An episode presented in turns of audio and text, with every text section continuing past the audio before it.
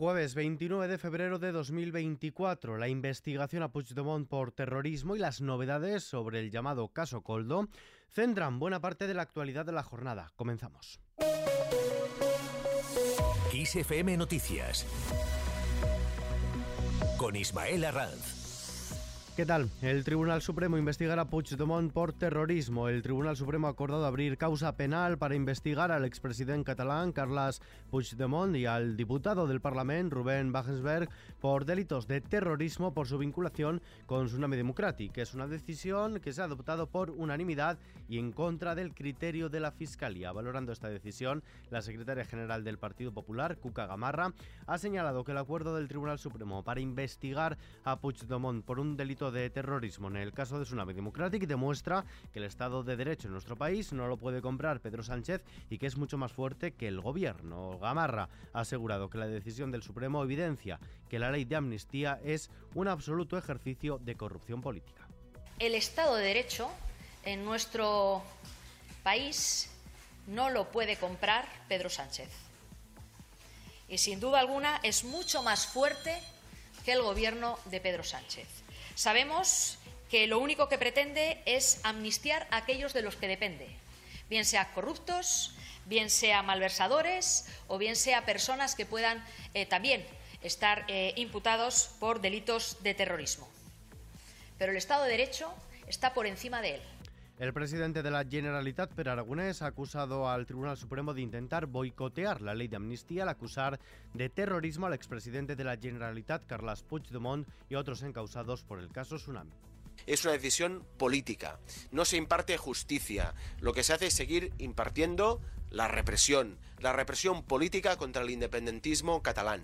Estamos ante un caso que eh, evalúa lo que es eh, una manifestación, un derecho de protesta y eh, lo califica de terrorismo. Estamos ante una aberración y estoy absolutamente convencido que esta imputación va a decaer. Del Supremo pasamos a la Audiencia Nacional. El juez que investiga presuntas comisiones irregulares para la adjudicación de contratos de mascarillas durante la pandemia, señala al exministro de Transporte, José Luis Ábalos, como intermediario de la trama Coldo, conocida así por el nombre del ex asesor del exministro Coldo García. De momento, Ábalos no figura como investigado en el procedimiento que se sigue en la Audiencia Nacional contra siete personas por presuntos delitos de organización criminal, blanqueo de capitales, cohecho y tráfico de influencias. Un caso que cerca a Sánchez, el líder del Partido Popular, Alberto Núñez Feijóo, ha asegurado que el cerco del caso Coldo sobre el presidente del gobierno, Pedro Sánchez, es cada vez más grande y más próximo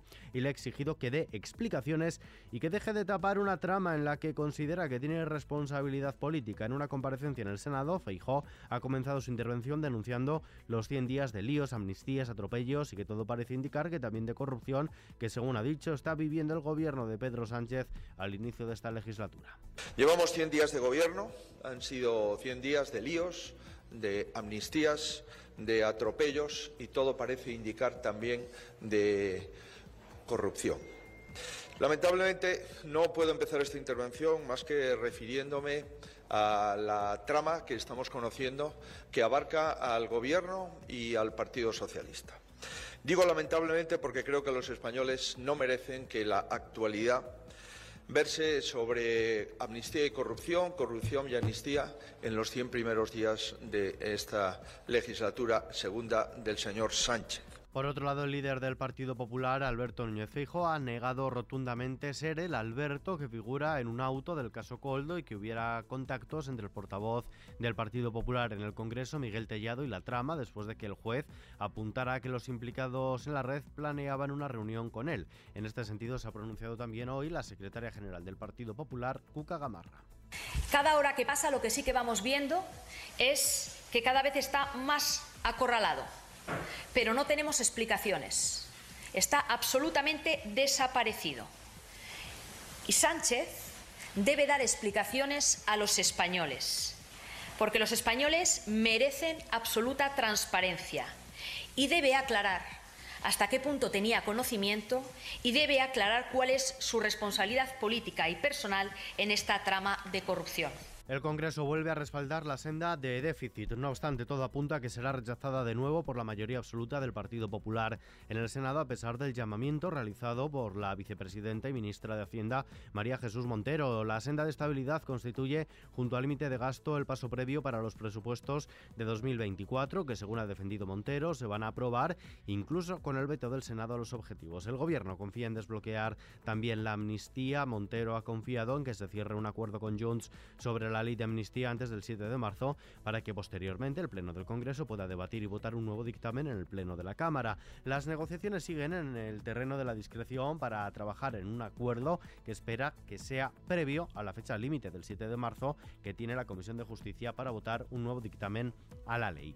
Mientras tanto, Igualdad prioriza abolir la prostitución. La ministra de Igualdad, Ana Redondo, ha indicado que el gobierno es abiertamente abolicionista de la prostitución y ha defendido la necesidad de contar con una legislación que penalice a quienes pagan por acceder al cuerpo de las mujeres y a toda persona que se lucre de ello. Así lo ha manifestado ante la Comisión de Seguimiento y Evaluación de los Acuerdos del Pacto de Estado en materia de violencia de género en el Congreso de los Diputados.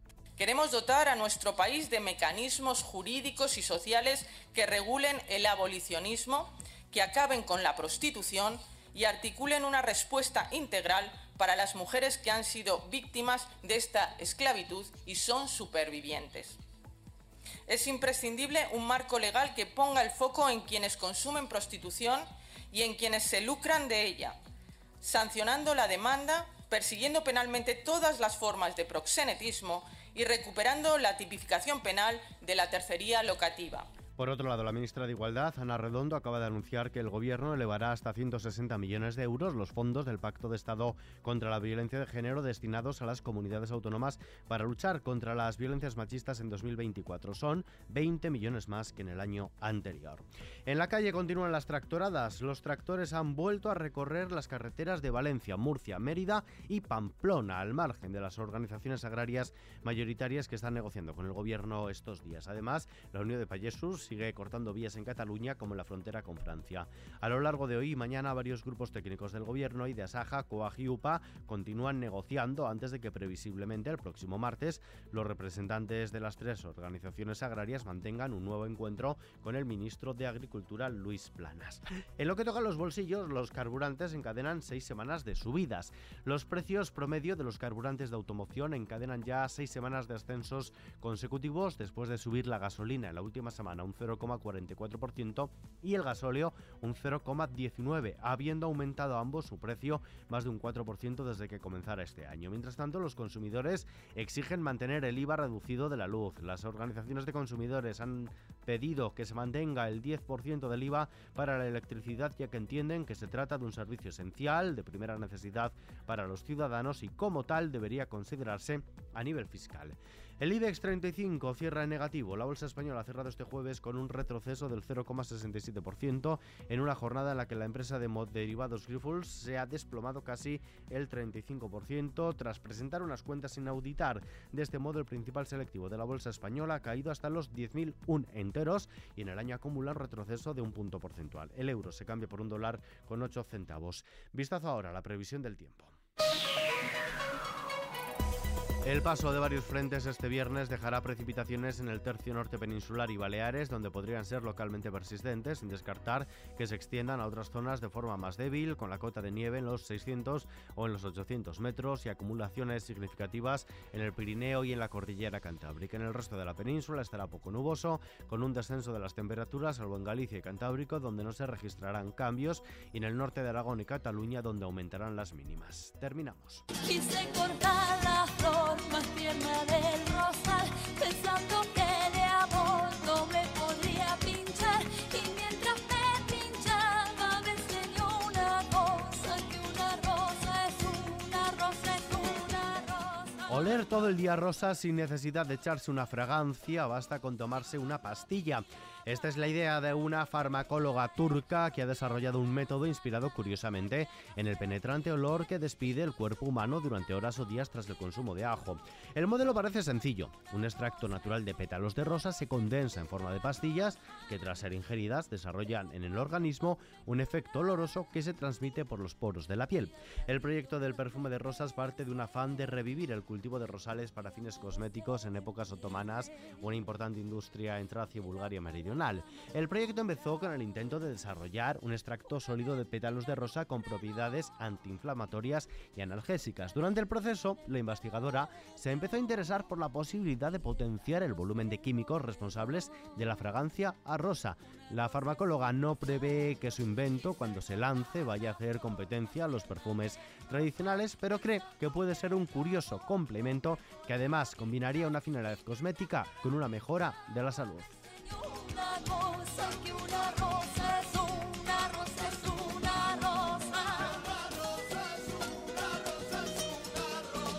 Con esta noticia que también se puede leer en nuestra web xfm.es nos despedimos por hoy, pero la información continúa puntual a su cita cada hora en los boletines de XFM y ampliada junto a los audios del día aquí en nuestro podcast XFM Noticias. JL García en la realización, un saludo de Ismael Arranz, hasta mañana.